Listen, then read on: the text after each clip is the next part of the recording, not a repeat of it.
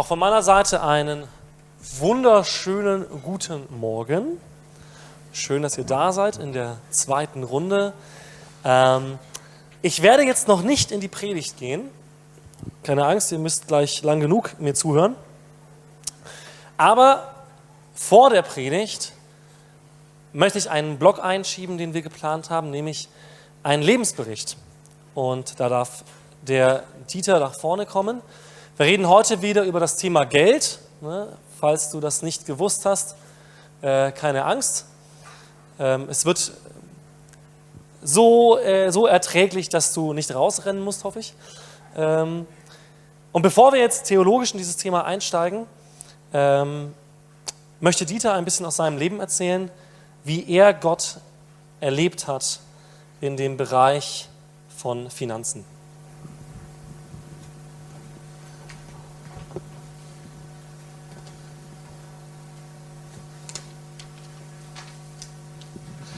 Ja, vielen herzlichen Dank für die nette Einführung. Ich freue mich sehr, dass ich heute zu diesem Thema mal was sagen darf. Und wir haben gerade eben gesungen, mein ganzes Leben gebe ich dir. Und es schließt eben auch das Thema Geld und Finanzen ein. Mit 14 Jahren habe ich mich bekehrt und der Umgang mit Geld war mir von Anfang an immer sehr wichtig. Ich habe damals schon begonnen, den Zehnten zu geben in die Gemeinde. Und ich hatte 5 Mark Taschengeld und das entspricht 50 Pfennig. Das kann sich kaum einer von den Jungen noch vorstellen, was das für eine Währung war. Aber ich habe das ganz ernst genommen von Anfang an und habe das auch nie wieder beendet. Als Schüler habe ich dann schon angefangen, mich durch Impulse des Heiligen Geistes leiten zu lassen. Und so erinnere ich mich dran, das erste Mal als Schüler 100 Mark gespendet zu haben. Die Bibel nennt es Opfer. Das geht über den Zehnten raus. Das sind einfach, wenn der Heilige Geist sagt, Mensch, tu doch da was rein in diese oder in jene Arbeit. Und wie gesagt, als Schüler waren das das erste Mal 100 Euro. Dann später erinnere ich mich als Student waren es 1000 Euro. Ich war damals in Berlin und habe eine geistliche Arbeit von dem Gemeindeleiter Volkhard Spitzer mit unterstützt. Und Gott hat es sehr gesegnet. Es hat mir nie an Geld gefehlt, obwohl ich als Student auch wirklich nicht viel hatte. Dann als Familienvater mit zwei kleinen Kindern und wirklich knappen Finanzen habe ich mir die Frage gestellt, worauf bezieht man denn jetzt den Zehnten? Wie soll ich denn das machen? Und da erinnerte ich mich an eine Bibelstelle, da heißt es, da antwortet Jesus auf die Frage, soll man denn äh, dem Staat Geld geben? Darf man das überhaupt? Sagt er, gebt Gott, was Gottes ist und gebt dem Kaiser, was des Kaisers ist. Und so wurde mir klar, ich möchte meinen Zehnten auf das zu versteuernde Einkommen beziehen. Also die Summe Geldes, von der der Staat meinen Zehnten haben will, äh, meine Steuern haben will. Und genau diesen selben Betrag habe ich für mich zugrunde gelegt als Grundlage für meinen Zehnten. Und das habe ich bis zum heutigen Tag führe ich das weiter so fort. Und dann, als ich gerade meine eigene Firma gegründet habe, manche wissen das vielleicht, ich habe ein Prüflabor und ein Beratungsinstitut im Bereich Medizintechnik geleitet. Also ich war gerade drei Monate frisch gebackener äh, Geschäftsführer und Eigentümer dieser Firma. Da hat Deutschland sich entschieden, einen Zwangsarbeiterentschädigungsfonds zu gründen, um nochmal ähm, in diese Richtung eine Wiedergutmachung für die Verbrechen, die im Dritten Reich passiert sind, zu leisten. Und obwohl ich ja nicht in diese Generation hineingehöre, war es aber von Anfang an sofort gewusst, ich möchte da mitmachen. Und ich wusste auch genau mit wie viel Geld. Ich wusste, ich sollte dort 10.000 Euro reintun.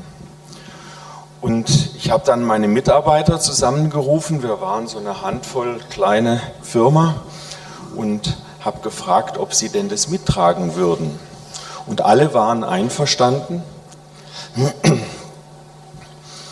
Nicht wissend, dass es eventuell hätte bedeuten können, dass ich in diesem Monat möglicherweise die Gehälter nicht rechtzeitig ausbezahlen kann.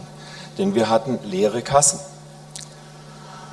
Und so habe ich dann meiner damaligen Mitarbeiterin, die fürs Geld zuständig war, gesagt, Waltraud, sobald 10.000 Euro auf dem Konto sind, überweist du die in diesen, Mitarbeiter, in diesen, ähm, in diesen Zwangsarbeiterentschädigungsfonds.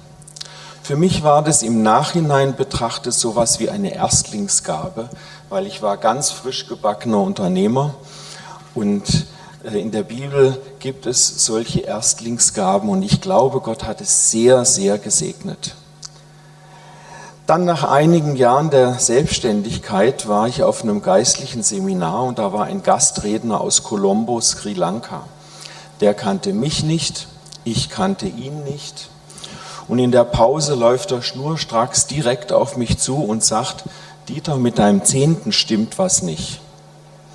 Und dann dachte ich mir so, okay, er kann mir jede Sünde nennen, aber wenn ich in einem Lebensbereich wirklich mein Leben bislang treu war, dann waren das die Finanzen. Und in der Sekunde, wo mir dieser Gedanke kam, war mir klar, das war gar nicht das Anliegen, sondern Gott wollte mich einladen, auch auf meine Unternehmensgewinne vor Steuern den Zehnten zu bezahlen.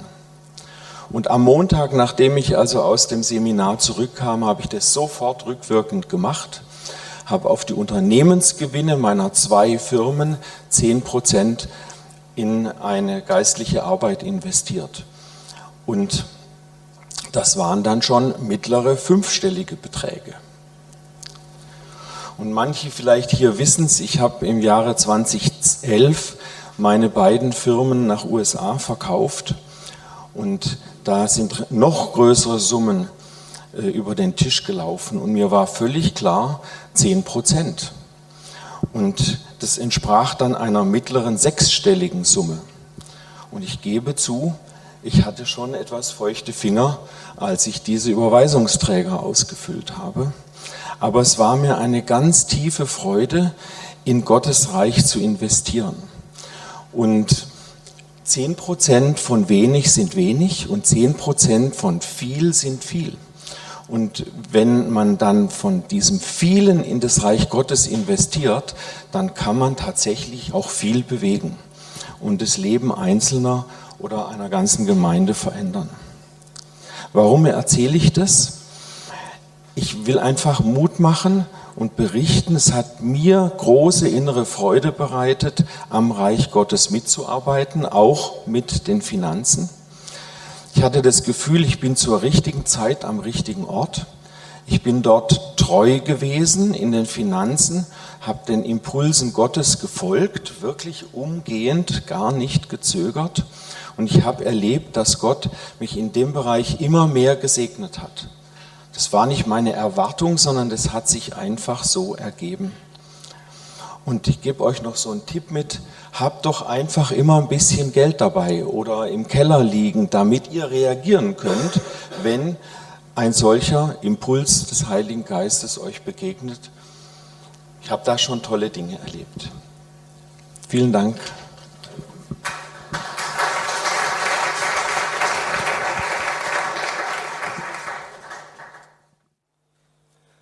Wir sind ja, oh ja, hallo, guten Morgen. Wir sind ja in der Predigtreihe Gott und Gier. Und in dieser Predigtreihe haben wir schon über einige Sachen in Bezug auf Finanzen gesprochen, aber wir haben so ein bisschen Vorarbeit geleistet. Ne? Und so wie auch Dieter das jetzt gerade hier in seinem persönlichen, seiner persönlichen Lebensgeschichte erzählt hat, genau gerade kam schon der Impuls, ja, man könnte eigentlich noch mehr erzählen aus seinem Leben, ne, was für einen Segen er bekommen hat, das stimmt. Genau aus Zeitgründen haben wir das jetzt so ein bisschen gekürzt, sage ich mal, oder ver, ver, äh, ähm, ja, verschachtelt. Äh. Aber heute wollen wir direkt auf das Thema Geld zu sprechen kommen. Heute gibt es keinen Vorbau mehr, keine Vorerklärung, sondern heute reden wir über Geld. Und das Thema heute, wie auch die letzten Themen, ist in einer Frage formuliert, nämlich, muss ich den Zehnten geben? muss ich den Zehnten geben? Für alle, die diesem Thema noch nicht so involviert sind oder sagen, was reden die immer von Zehnter, Zehnter, Zehnter? Ganz grob gesagt, der Zehnte in den meisten Kirchen ähm, wird so gepredigt, 10% von deinem Einkommen gibst du an die Kirche. Ne, damit ihr alle so im selben, im selben Boot seid. Ne, jetzt wissen wir, worum es geht. Das ist so dieses Thema. Und die Frage ist, muss ich den Zehnten geben? Und wir haben in den letzten Predigten diese Fragen immer relativ schnell am Anfang beantwortet und dann aus unerklärlichen Gründen trotzdem noch 40 Minuten weiter gepredigt. Vielleicht nicht ganz so unerklärliche Gründe. Aber auch heute beantworte ich diese Frage am Anfang. Muss ich den Zehnten geben? Und meine Antwort dazu ist ein klares Nein. Nein, musst du nicht. Jetzt könnt ihr euch natürlich fragen, okay, gut, jetzt habe ich ein gutes Gewissen, jetzt kann ich wieder gehen, das war alles, was ich hören wollte. Ja. Wir behandeln dieses Thema trotzdem noch ein bisschen, denn so einfach ist das Thema tatsächlich nicht. Das Thema wird in der Christenheit viel diskutiert. Kirchen streiten sich darüber, ja, wie muss man dieses Thema Zehnter jetzt behandeln. Und ich möchte heute versuchen, euch gut begründet theologisch darzulegen, was uns die Bibel über den Zehnten sagt. Und ich habe das heute gegliedert in fünf Prinzipien. Und bevor wir diese Prinzipien angehen, möchte ich gleich mit euch einen Text lesen, auf den wir heute immer wieder zu sprechen kommen werden. Wer sich an meine erste Predigt dieser Reihe erinnert, da haben wir den Propheten Malachi gelesen, so dieses äh, richtig Wohlfühlbuch, ne, wie ihr gemerkt habt, so richtig angenehm. So geht das auch weiter. Ja? Also er ist sehr direkt in seinen Formulierungen und dem, was Gott ihm gibt, ähm, kommen da nicht so einfache Sachen. Und wir lesen aus Malachi Kapitel 3, die Verse 7 bis Vers 12, beziehungsweise bis Vers 11 oder zehn, ja, zehn. Seit den Tagen eurer Väter seid ihr von meinen Satzungen abgewichen und habt sie nicht befolgt. Kehrt um zu mir, so will ich mich zu euch kehren, spricht der Herr der Herrscharen. Aber ihr fragt, worin sollen wir umkehren? Darf ein Mensch Gott berauben, wie ihr mich beraubt? Aber ihr fragt, worin haben wir dich beraubt? In den Zehnten und den Abgaben. Mit dem Fluch seid ihr verflucht worden, denn ihr habt mich beraubt, ihr, das ganze Volk. Bringt den Zehnten ganz in das Vorratshaus, damit Speise in meinem Haus sei. Und prüft mich doch dadurch, spricht der Herr der Herrscharen, ob ich euch nicht die Fenster des Himmels öffnen und euch Segen in überreicher Fülle herabschütten werde. So viel der Text bis zu Vers 10. Ich möchte heute fünf Prinzipien verdeutlichen, die ich anhand der Schrift und anhand des Themas der Zehnte sehe. Warum mache ich das? Wir leben nicht mehr im Alten Testament und wir leben nicht im sogenannten Alten Bund. Das bedeutet, im Alten Testament haben die Leute ein Gesetz bekommen, das mit Buchstaben geschrieben war. Und dieses Gesetz hatten sie zu befolgen. Und wir sehen im Neuen Testament, dass wir befreit wurden von diesem Gesetz und ein anderes Gesetz bekommen. Wir leben also nicht mehr einfach nur nach einem Buchstaben und nach der Einhaltung von strikten Geboten, sondern wir haben etwas bekommen, was viel tiefer geht. Wir haben die Offenbarung einer Wahrheit bekommen, die tiefer geht als ein Buchstabe und ein Gesetz nämlich den Geist Gottes. Und mein theologischer Ansatz, ich nehme euch mit rein, wie ich nicht nur das Thema den Zehnten behandle, sondern ganz viele theologische Themen. Dieser Ansatz von mir lautet, es gibt in der Bibel Wahrheiten, die sind unumstößlich und ewig. Und es gibt sogenannte Prinzipien. Und das sind Dinge, die in der Schrift nicht anhand von einem Vers meistens festzumachen sind, an dem ich meine ganze Theologie aufbaue, das ist auch oft sehr gefährlich, sowas zu tun, sondern es sind Prinzipien, die sich in der Schrift wiederholen und die mir ein Muster zeigen von dem, was Gott für mein Leben möchte. Und das möchte ich hier auch tun in Bezug auf diesen Zehnten. Und das erste Prinzip geht noch nicht so stark in diesen Text hinein, sondern ist eine leichte Vorerklärung, damit wir ein bisschen reinfinden in diesen Text. Und das erste Prinzip lautet, gib Staat und Kirche.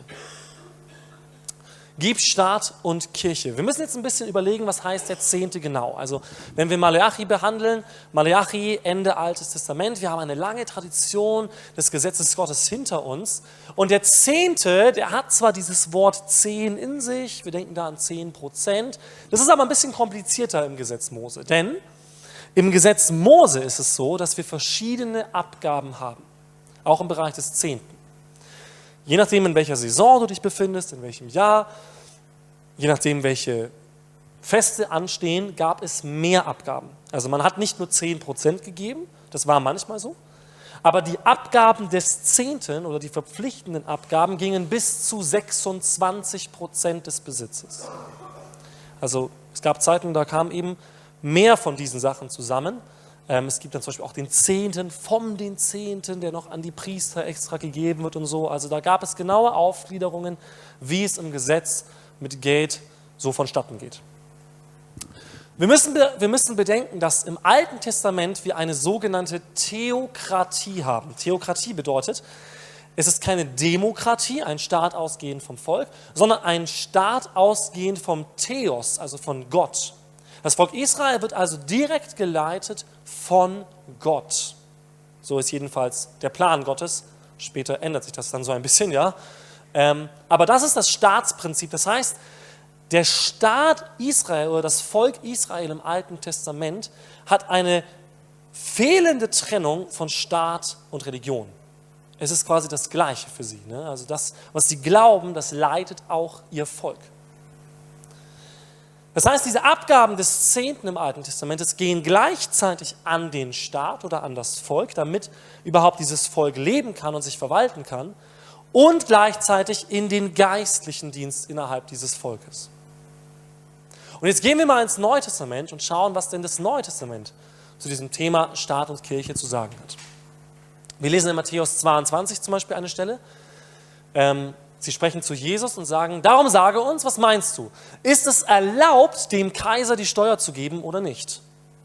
Sehen wir schon so eine gewisse Grundhaltung? Also sie fragen nicht, ja, soll man das machen, sondern eher so, ja, ist das überhaupt erlaubt? Also wir finden das ja eher, das soll man eher nicht machen.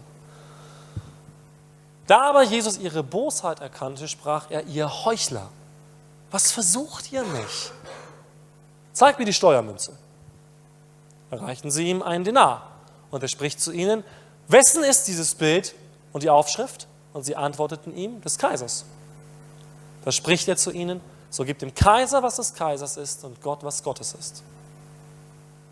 Sehr interessante Stelle in Bezug auf dieses Thema. Also Jesus trennt hier tatsächlich diese Abgaben an Staat und geistlichen Dienst und er bestätigt ganz klar, wir sind verpflichtet, dem Staat Geld zu geben. Jetzt könnte man sagen, ja, aber hier die Deutschland GmbH oder sowas, ja, also hier, ich, die machen nur Mist bei uns und so weiter, ich gebe doch nicht hier mein Geld an die. Ja, jetzt kann ich dir eines sagen. Die römischen Besatzer waren jetzt auch nicht so die Vorzeigeregierung, wo alle gesagt haben, oh super, ne, bester Staat ever. Äh, die, die waren so beliebt bei den Juden, dass die Juden ja gehofft haben, dass Jesus das Schwert zieht und die Römer abschlachtet mit ihnen zusammen. So beliebt waren die Römer. Und Jesus sagt, das ist mir egal, wie beliebt die bei euch sind. Von Gottes Seite her seid ihr verpflichtet, da wo ihr lebt, den Staat zu stabilisieren mit eurem Geld. Das sehen wir auch im Neuen Testament übrigens, verschiedene Aufforderungen an Christen, sich dem Staat unterzuordnen in gewissen Fragen und dem Staat Respekt zu zollen. Jesus bestätigt das hier. Also, wir sind verpflichtet, eine gewisse Summe an den Staat zu geben. Jetzt gehen wir ins nächste Kapitel, Kapitel 23. Da geht es jetzt noch mehr um diese geistliche Abgabe. Und Jesus spricht zu den Schriftgelehrten, wehe euch, ihr Schriftgelehrte und Pharisäer, ihr Heuchler, dass ihr die Minze und den Anis und den Kümmel verzehntet und das Wichtigere im Gesetz vernachlässigt, nämlich das Recht und das Erbarmen und den Glauben. Dieses sollte man tun und jenes nicht lassen. Jetzt geht es also mehr um die geistlichen Abgaben. Und diese Schriftgelehrten und Pharisäer waren so akribisch genau in dieser Einhaltung des Gesetzes, dass sie über das, was das Gesetz forderte, hinausgingen. Ja, das war nicht gefordert, dass sie ihren kleinen Strebergarten auch noch verzehnten und alles, was sie da irgendwie anbauen, auch noch verzehnten.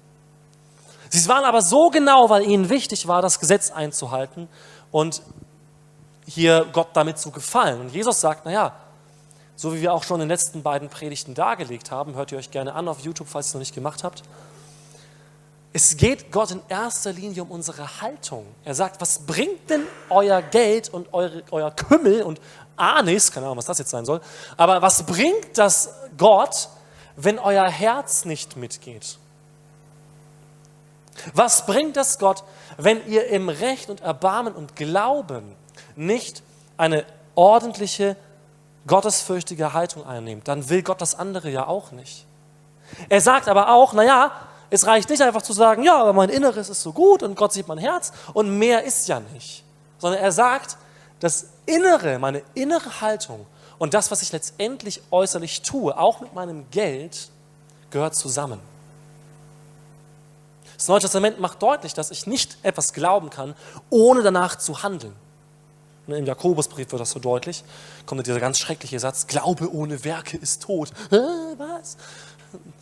das ist, das ist eine richtige Theologie, die natürlich eingebettet wird in die gesamte Bibel. Aber die Bibel sagt uns, Glaube, der sich auch nicht in Aktion bewährt, ist eigentlich kein echter Glaube. Und das bestätigt eben Jesus hier und sagt, okay, also auch in den geistlichen Abgaben geht es darum, Gott geht es um dein Herz und dass du dich ganzheitlich hier Gott zur Verfügung stellst. Das zweite Prinzip, wir leben in einer Spanne von Gehorsam und Freiheit. Und jetzt gehen wir mal so in diesen Malachi-Text rein und schauen, was der Prophet denn da genau sagt. Denn in Vers 8 lesen wir folgendes. Darf ein Mensch Gott berauben, wie ihr mich beraubt? Aber ihr fragt, worin haben wir dich beraubt? In den Zehnten und den Abgaben. Jetzt habe ich diese beiden Begriffe hier äh, markiert weil es hier um zwei Prinzipien geht. Also hier kommen diese zwei Begriffe Zehnter und Abgabe. Und das sind zwei verschiedene Dinge im Alten Testament. Der Zehnte war eine verpflichtende Abgabe. Das heißt, hier war das Problem, die Leute hätten eigentlich ihre prozentual festgelegten Abgaben geben müssen. Das lief dann meistens so ab, zum Beispiel bei den Tieren, lassen sie die Tiere durch so ein Ding durchlaufen, ja, und jedes zehnte Tier wird ausgesondert. Ob das jetzt ein gutes Tier oder ein schlechtes Tier ist, das entscheidet dann so ein bisschen der Zufall. Ne? Aber so hat es dann, äh, so wurde das gehandhabt. Und da war eine gewisse Menge vorgesehen von dem, was du besitzt. Und die Leute haben dann angefangen, halt 5% zu geben. Haben dann gesagt, ach, ich lasse jetzt nicht 10 Tiere durchlaufen, sondern vielleicht mal 12 oder mal 15 und nehmen dann mal eins und so. Also die waren da so ein bisschen ungenau. Und Gott sagt, naja, ihr, ihr, ihr beraubt mich in dem, was ihr eigentlich geben müsst. Es gibt aber auch die Abgaben, und das sind im Alten Testament freiwillige Abgaben von dem, was die Menschen besaßen die zusammenhingen mit bestimmten Ereignissen, zum Beispiel dem Bau des Tempels. Ähm, es gab Abgaben zum Dank bei gewissen Ereignissen, wenn sie befreit wurden von Gott, wenn sie bewahrt wurden in Kriegssituationen, dann haben die Menschen freiwillige Abgaben gegeben. Und auch hier haben die Menschen Gott betrogen. Wir haben das in der ersten Predigt gehört, dass die Menschen dann gesagt haben, naja, dann gebe ich halt so ein krankes Schaf, das morgen sowieso verreckt wäre und äh, dann äh, wird das Gott schon gefallen. Ja? Was bedeutet das für uns? Also ich erwarte bitte von euch nicht, dass ihr jetzt irgendwie Schafe hierher bringt oder so, ja? Äh, oder, oder, oder Kühe oder solche Geschichten. Ähm, das ist nicht meine Aufforderung an euch. Sondern hier geht es um ein Prinzip, das sich in einer Spanne befindet. Nämlich eben diese Spanne von Freiheit, also diese Abgaben, die eher aus dem inneren Impuls kommen, und dem Gehorsam, was wir im Prinzip des Zehnten sehen. Und jetzt kommt natürlich der Einwand, ja, aber Dave, also du hast ja deine Bibel nicht so genau studiert. Im Neuen Testament steht, einen fröhlichen Geber hat Gott lieb und jeder gebe nach seinem eigenen Erdenken und der Zehnte ist noch altes Gesetz. Ja, das ist alles okay. Die Bibel lehrt, dass wir in Freiheit leben. Das heißt, der Galaterbrief sagt, ja, wir sind zur Freiheit berufen, lasst euch nicht wieder das Joch des Gesetzes auflegen.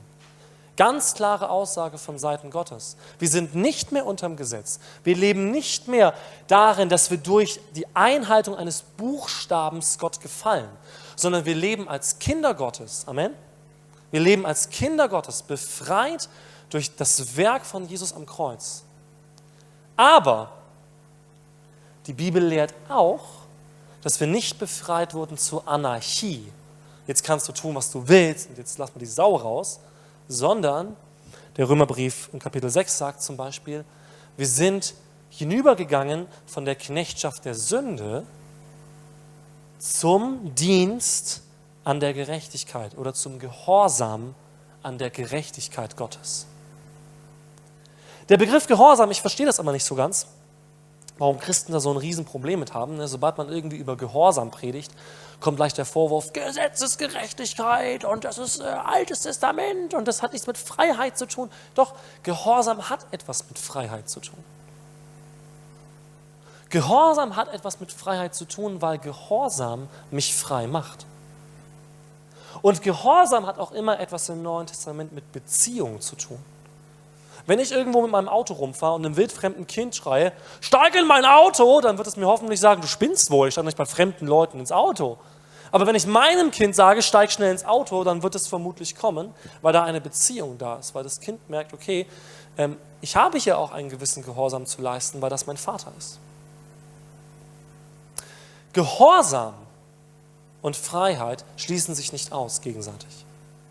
Und es gibt Situationen, in denen wir durch einen inneren Impuls etwas geben möchten. Ja, ich gehe jetzt wieder auf dieses Thema Geld, wo wir aus einem inneren Impuls etwas geben möchten, weil wir merken, der Heilige Geist leitet mich darin, ich habe einfach Freude daran. Das würde ich sagen, gehört so in das Prinzip der freiwilligen Abgaben. Es gibt aber auch Dinge in der Bibel, die sind für mich nicht intuitiv und trotzdem sind sie wahr. Wenn Jesus sagt, liebet eure Feinde, dann ist das für mich nicht so, dass ich sage, ja, das ist ja sowieso intuitiv, mache ich eh jeden Tag, ne? sondern vielleicht werde ich hier von der Schrift herausgefordert, dass ich sage, das ist zwar nicht meine Intuition, das ist nicht mein natürliches Empfinden, dass ich jetzt diesem Menschen vergeben soll, dass ich diesem Menschen etwas Gutes tun soll, aber die Wahrheit Gottes ruft mich dazu auf.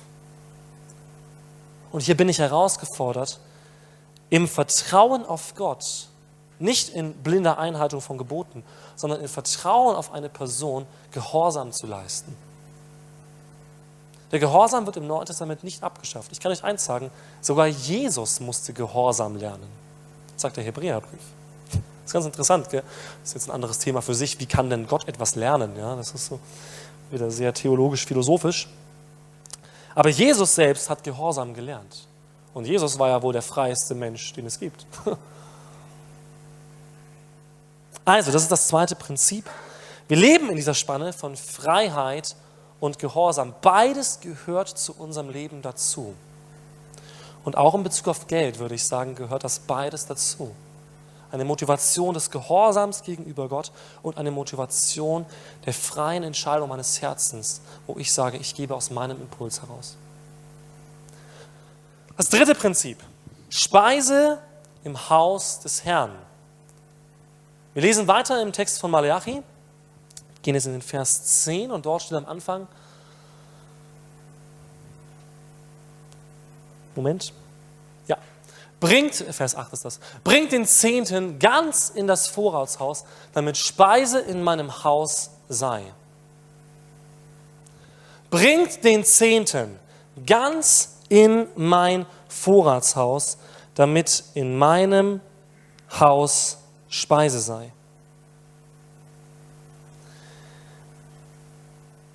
Nun, die Speise, die im Alten Testament hier reingebracht wird, ähm, ist nicht eine Speise, wie wir es heute praktizieren. Im Alten Testament bringen sie also alle möglichen Sachen in entweder die Stiftshütte oder in den Tempel, das heißt Früchte, das, was sie geerntet haben, Geld, Tiere. Und die Frage ist jetzt, was bedeutet das für uns heute? Denn diese Praxis haben wir ja nicht und haben wir auch nicht nötig hier. Ich glaube, dass es bei der Speise im Haus des Herrn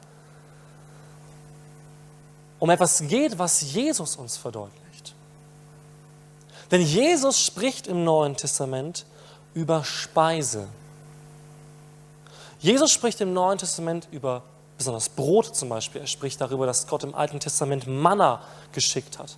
Er spricht über das Brot des Lebens. Und die meisten Verse, wo Jesus über Speise spricht, ist die geistliche Bedeutung dieser Speise das Wort Gottes. Jesus sagt also, es gibt eine Speise, die wir nötig haben und die auch in das Haus Gottes gebracht werden muss. Das sind aber nicht Früchte und Tiere, sondern das Wort Gottes. Und ihr Lieben, hier muss ich eine gewisse Ermahnung geben. Ähm, vielleicht nicht an uns, ne, wir sind da wahrscheinlich alle reinen Herzens, aber vielleicht so allgemein an Leute heutzutage äh, in der Gemeinde Jesu. Die Bibel sagt, die Bibel sagt, dass diese Speise im Haus des Herrn nicht nur die betrifft, die hier vorne stehen, ja, die Lobpreis machen, die predigen. Das ist nicht der Leib Jesu. Der Leib Jesu endet nicht an dieser Bühne. Und sobald ihr da sitzt, endet der Leib Jesu. Sondern der Leib Jesu, die Gemeinde Jesu, sind alle, die bekennen, dass Jesus der Herr ist. Alle, die von Herzen glauben, dass Jesus gestorben ist für die Sünden der Welt und auferstanden von den Toten, die sind die Gemeinde Jesu. Die sind das Haus Gottes. Das Haus Gottes ist nicht der Dave oder der Joachim, die hier vorne stehen und irgendwas erzählen. Es ist nicht die Ältestenschaft, sondern wir sind das Haus Gottes. Und es gibt so gewisse Haltungen, die sagen, ich gebe meinen Teil dann in das Haus Gottes, wenn mir die Leiterschaft passt. Ich gebe meinen Teil in das Haus Gottes, wenn die das Geld auch so einsetzen, wie ich mir das vorstelle. Und da würde ich sagen, in welcher Position siehst du dich? Bist du in diesem Haus? Weil so wie du sprichst, klingt es eher, als stehst du vor diesem Haus. Als stehst du außerhalb dieses Hauses.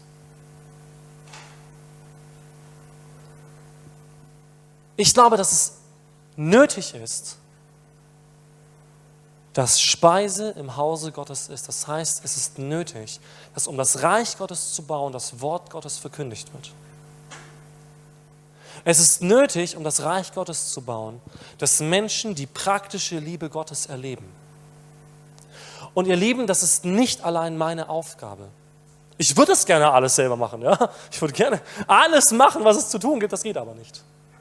Und es ist auch nicht die Aufgabe der Ältestenschaft, das Reich Gottes zu bauen, sondern es ist unsere Aufgabe. Die Bibel sagt, wir alle kommen zusammen und erst in der Ergänzung sowohl unserer Talente und Begabungen, aber auch unserer Geldbeutel, entsteht das Reich Gottes. Erst in dieser Ergänzung entsteht das, was Jesus sich gedacht hat. Und ich würde mir wünschen, dass wir hier eine Haltung haben, die nicht sagt, ja, was die mit meinem Geld machen. Wisst ihr, wenn ich mein Geld als Speise in das Haus Gottes gebe oder für die Speise des Hauses Gottes gebe, dann hoffe ich darauf etwas, nämlich dass das Reich Gottes gebaut wird. Und ich glaube, solange wir diese Motivation nicht haben, macht es auch keinen Sinn, Geld zu geben. Das sehe ich ein.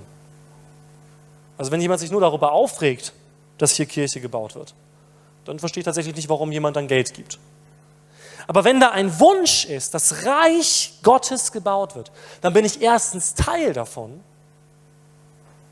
und zweitens ist das Reich Gottes nicht unter meiner Herrschaft, sondern unter Gottes Herrschaft. Und ich gebe zwar dort hinein, sowohl praktisch als auch vielleicht finanziell, aber es ist Gottes Königreich, an dem ich mitwirken möchte. Und ja, die Bibel sagt auch, auch im Neuen Testament, Galaterbrief, Kapitel 6 zum Beispiel, dass man denjenigen, die die Speise in das Haus Gottes bringen, also das Wort Gottes verkündigen, dass denen ein Anteil gehört von denen, die das Wort empfangen.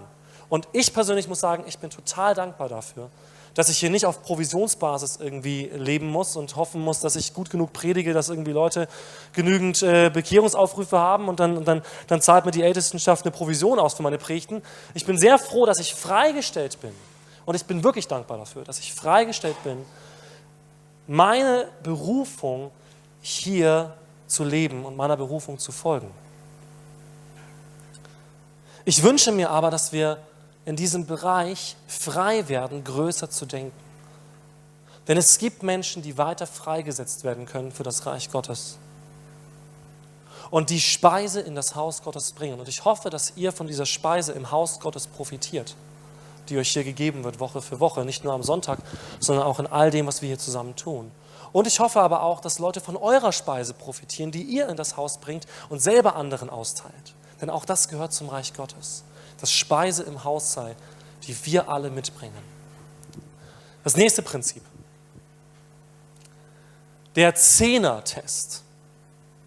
Wir lesen jetzt weiter in diesem Vers.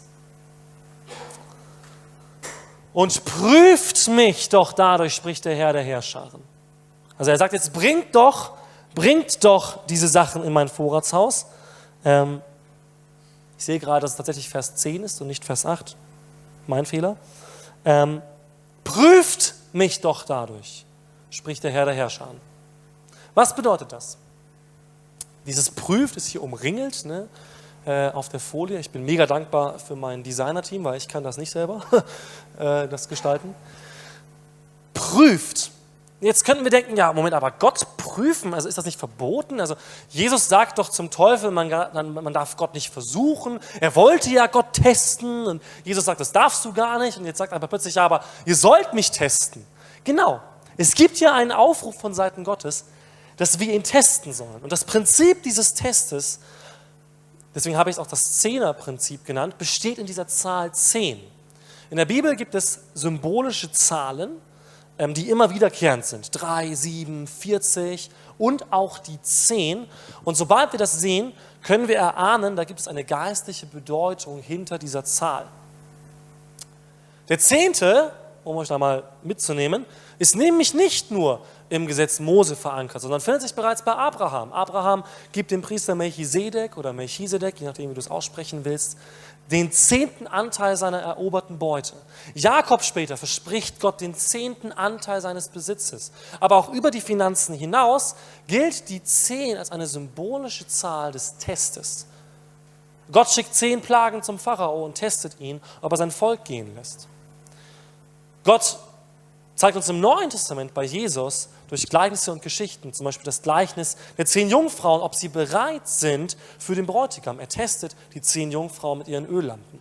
Die zehn Aussätzigen werden getestet auf ihre Herzenshaltung hin, nachdem Jesus sie geheilt hat, ob sie zurückkehren. Also die Zahl zehn ist eine Zahl des Testes. Und dieser Test ist beidseitig. Das heißt, Gott testet uns mit Geld, das haben wir auch schon in dieser Predigtreihe gesagt. Ich glaube, Geld ist einer der ultimativen Tests unseres Herzens. Geld, Sex und Macht.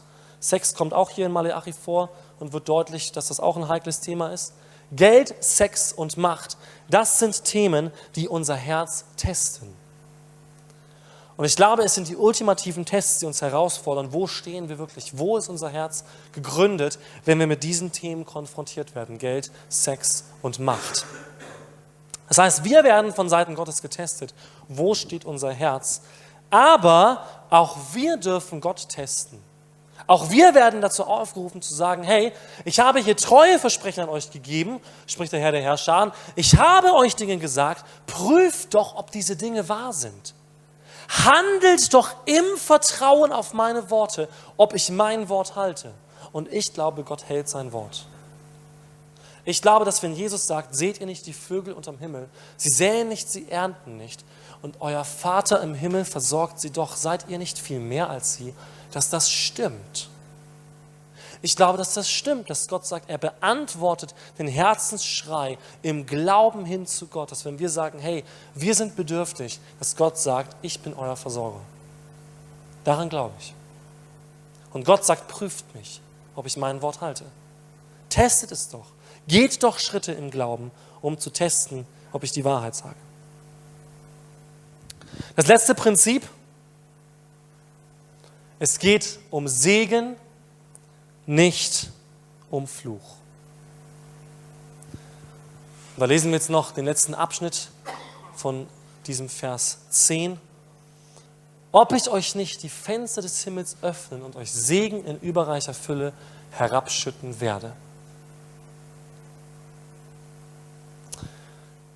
Wer aufmerksam zugehört hat von euch, was ihr natürlich habt, ist klar, der wird sich eine Sache vielleicht jetzt gemerkt haben. Kurz davor, in dem Anfangstext, spricht er von Fluch. Da gibt es so eine Warnung. Ne? Also vor diesen Versen sagt er, ja, mit dem Fluch seid ihr verflucht worden. Dann sagen manche, ja, jetzt, jetzt kommt Dave zum Punkt. Genau, wenn ich meinen Zehnten gebe, bin ich gesegnet. Und wenn ich meinen Zehnten nicht gebe, dann bin ich verflucht. Ja, toll, das ist ja eine richtige Freiheit. Nee, das sage ich überhaupt nicht. Ich glaube nicht, dass Gott dich verflucht, wenn du deinen Zehnten nicht gibst. Was die Bibel aber sagt, ist, du bist bereits verflucht. Von Natur aus ist Geld verflucht. Warum? Diese Welt ist getrennt von Gott und diese Welt ist unter einem Fluch der Sünde und des Todes. Und warum Jesus auch sagt, dass Geld die Wurzel allen Übels ist, hat folgenden Grund. Unser Herz ist voll von Begierden, die fern sind von Gott. Und Geld hat die Kapazität, diesen Begierden nachzugehen. Ich meine, ich kann ja viele Begierden haben in meinem Herzen, aber äh, wenn ich halt kein Geld habe, um irgendwas zu machen, ja, äh, und, und nicht die nicesten Looks, um irgendwie, keine Ahnung, ja, dann bringt mir das ja alles nichts. Aber durch Geld eröffnen sich für mich alle Möglichkeiten. Ich kann meinen Begierden nachgehen, ich kann mir eigene Sicherheiten schaffen, unabhängig von Gott. Das heißt, Geld selber, die Münze, die Zahl, ja, Zahlen an sich sind nicht verflucht. Ne? Ich als Mathematiker so glaube, dass Zahlen was ganz Schönes sind. Aber die Wurzel dahinter oder das, was diese Wurzel macht, nämlich dass sie die Begierden hervorbringt, das ist das Problem bei Geld. Und ein natürlicher Fluch liegt auf uns, weil wir getrennt sind von Gott. Ich glaube aber als Christ, als Kind Jesu, als Nachfolger Jesu, bin ich unter keinem Fluch, denn Jesus starb am Kreuz und hat den Fluch auf sich genommen. Ich bin nicht verflucht. Wenn du an Jesus glaubst, bist du nicht verflucht. Das möchte ich ganz klarstellen. Wir können aber dem Prinzip des Fluches nachgehen. Das heißt, ich bin theoretisch gesegnet von Gott, aber dieser Segen ist kein Automatismus oder kein Automat. Ich werfe oben eine Münze rein, unten kommt das Doppelte wieder raus. Ne? Also so dieses, ja, jetzt habe ich aber 20 Jahre lang meinen Zehnten gegeben und jetzt erwarte ich aber auch, dass der Pastor mal kommt und sich bei mir bedankt und jetzt erwarte ich auch, dass Gott mir mal die doppelte Menge zurückgibt. So funktioniert das nicht in der Bibel. Die Jünger, die Jünger kommen zu Jesus und sagen, ja, wir haben dir so viel gegeben, wir haben alles zurückgelassen. Äh, Gibt es da irgendwas zurück? Und Jesus sagt, ja, entweder hier oder im nächsten Leben. So ein bisschen, also Gott verspricht, dass er segnet. Gott verspricht, dass wenn wir an seine Segenszusprüche glauben und in seinen Prinzipien wandeln, dass er uns segnet, aber du kannst nicht entscheiden, wie er das macht. Manchmal wird das Auswirkungen haben auf dieses Leben, ja, so wie wir es auch in der Geschichte von Dieter gehört haben, dass Gott Menschen mehr gibt, die treu damit umgehen. Ist auch ganz selbstverständlich. Gott kann einem Menschen eine Million Euro geben, weil er weiß, die Herzenshaltung dieses Menschen, die ist gut und diese Million wird dem Menschen nicht schaden, sondern es wird ihn segnen. Er wird damit etwas Gutes machen und es wird überreich sogar für ihn selber ein Segen sein, wie es dieser Vers hier sagt. Dieselbe Summe könnte aber Gott einem anderen Menschen geben und dieser Mensch wird dadurch zerstört, weil er die Millionen nutzt, um seinen Begierden nachzugehen und sein eigenes Leben zu zerstören. Er wird die Millionen für sich selbst verschwenden und vielleicht sogar sich selbst damit zerstören. Es geht also nicht um Fluch. Es geht nicht darum, dass Gott sagt, ich verfluche euch, wenn ihr nichts gebt, sondern er sagt, ich biete euch einen Segen an. Aber dieser Segen ist gebunden an ein Prinzip und das ist immer in der Bibel so. Segen ist gekoppelt an ein Prinzip. Wir sehen zum Beispiel den Segen, wo Jesus sagt, bleibt in mir und ich in euch. Ne, er sagt nicht, hey, ich mache das automatisch in deinem Leben, sondern er sagt, den Segensfluss von mir aus, den hast du auch nur, wenn du ja an mir bleibst. Den hast du ja auch nur, wenn du mir vertraust. Das Prinzip des Segens ist also nicht ein Automatismus ne? Jetzt, oder, oder eine Erfüllung von bestimmten Ritualen. Ich habe es fünfmal gebetet und dann ist die Schale voll und dann endlich kriege ich meinen Anteil. Sondern Segen, gerade auch in diesem Kontext von Geld, ist gekoppelt an eine Abhängigkeit von Gott an ein, wie Jesus das ausdrückt, mit dem Weinstock und den Reben, an ein sich hängen an Gott, ein sich koppeln an Gott und sagen, hey, ich lebe aus dir heraus. Ich lebe aus dir heraus. Von dir empfange ich diesen Segen. Ich meine, Hiob hatte da eine tolle Haltung, ja, wenn wir das Buch Hiob lesen. Ist natürlich eine krasse Haltung, aber er sagt, hey, wenn wir das Gute von Gott annehmen, sollten wir nicht auch das Schlechte von Gott annehmen?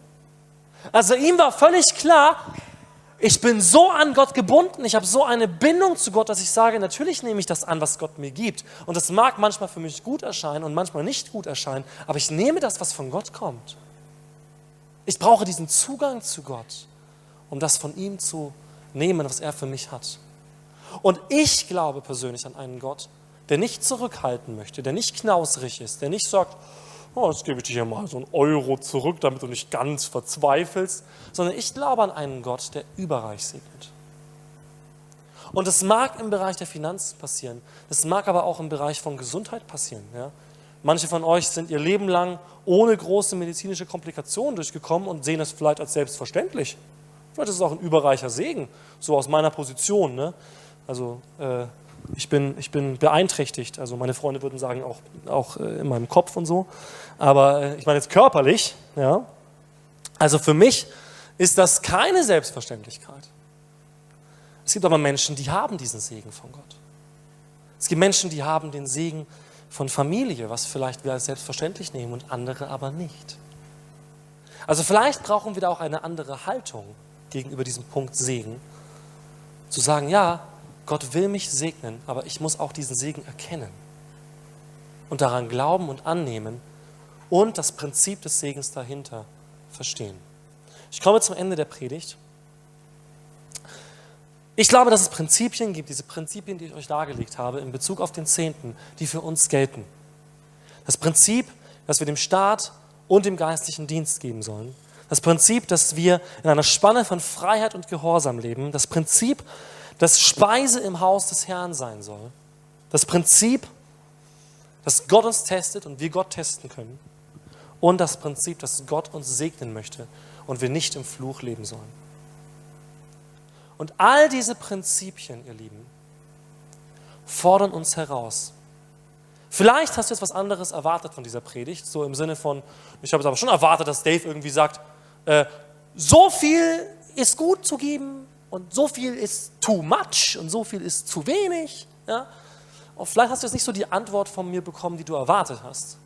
Ich habe am Anfang gesagt, auf die Frage, muss ich meinen Zehnten geben? Nein. Nein, ich glaube, du musst gar nichts. Was ich glaube ist, das ist eine Sache zwischen dir und Gott. Das ist nicht eine Sache zwischen mir und dir. Das ist eine Sache zwischen dir und Gott. Und ich glaube an eine Geschichte, an die wir uns hängen können, von der wir Teil sein können, die größer ist als meine eigene Geschichte und mein eigenes Konto. Und deswegen kann ich von mir selbst sagen, und das ist mein persönlicher Standpunkt, ja, ich persönlich wende dieses Prinzip an. Mir geht es gar nicht so genau um diese Zahl. Ja? Es geht nicht darum, dass Gott dich verflucht, wenn du mal 9% oder sowas gegeben hast, ja? Oder, oder sagst, ja, ich habe hier 7 oder ich sehe das eher als 5%. Darum geht es mir überhaupt nicht heute. Ich persönlich sehe das als eine Richtlinie, weil ich diese Zahl 10 so sehe und weil ich das aus der Bibel so herauslese, ja, mit diesen 10% und so. Ich nehme das für mich als Richtlinie. Aber mir geht es um was ganz anderes, wenn ich das tue. Mir geht es darum, dass ich sage, indem ich das tue, werde ich Teil von einer größeren Geschichte, nämlich vom Bau des Reiches Gottes hier auf Erden. Denn indem ich meinen Teil weggebe, wie viel es auch sein mag, indem ich meinen Teil weggebe und sage, Gott, es gehört dir, lasse ich etwas los in Gottes Hand, im Glauben, dass er was damit macht. Es kostet mich was, wirklich im wörtlichen Sinne diesmal. Es kostet mich was. Aber ich gebe im Vertrauen, dass Gott sein Reich hier baut. Und natürlich macht das nur Sinn, wenn du das möchtest. Natürlich macht das nur Sinn, wenn da etwas in dir ist, wo sagt, hey, ich wünsche mir, Teil zu sein von dieser großen Geschichte, dass Gottes Reich gebaut wird. Und vielleicht ist das der Punkt, wo du zwischen dir und Gott ausmachen musst. Vielleicht ist das die Frage, die hier mitkommt. Nicht, muss ich meinen Zehnten geben, so Gott, ja, kannst du mir bitte genau eine Summe sagen? Manchmal macht er das. Manchmal sagt er dir, hey, ich möchte, dass du so viel gibst. An den und den. Oder dass du so viel gibst in deine Kirche. Dass du so viel Speise bringst in das Haus. Aber manchmal, glaube ich, sagt Gott auch, hey, reden wir erstmal über dein Herz. Die Frage ist noch gar nicht sinnvoll für dich, weil du tust es aus einem Zwang heraus. Du tust es aus einem Druck heraus und das ist nicht Gottes Wille. Gottes Wille ist, dass wir in einem tieferen Verständnis dieses Thema Geld behandeln. Und dass unser Geldbeutel nicht irgendwie ein Thema ad acta ist, sondern dass es Teil meines Lebens mit Jesus ist. Und wir können wunderbare Dinge damit erleben, ihr Lieben. Wunder heißt nicht nur, ich werde geheilt oder ich habe für jemanden gebetet. Ein Wunder kann auch sein, ich kriege dann Geld von Gott, wo ich es nötig hatte. Und jemand bekommt von mir etwas, wo er nötig hat. Und wo Gott das Ganze multipliziert und etwas viel Größeres draus macht, als ich es hätte tun können. Lass uns in dieser Haltung mit diesem Thema umgehen. Was für einen Platz hast du in dieser Geschichte des Reiches Gottes? Diese Frage möchte ich dir stellen. Was für einen Platz möchtest du einnehmen in der Geschichte des Reiches Gottes? Wo möchtest du dich eins machen? Auch mit deinem Geldbeutel. Ja? Ich nehme hier kein Blatt vor den Mund, es geht heute um Geld. Auch mit deinem Geldbeutel. In dieser Geschichte von dem, was Gott tun möchte. Amen.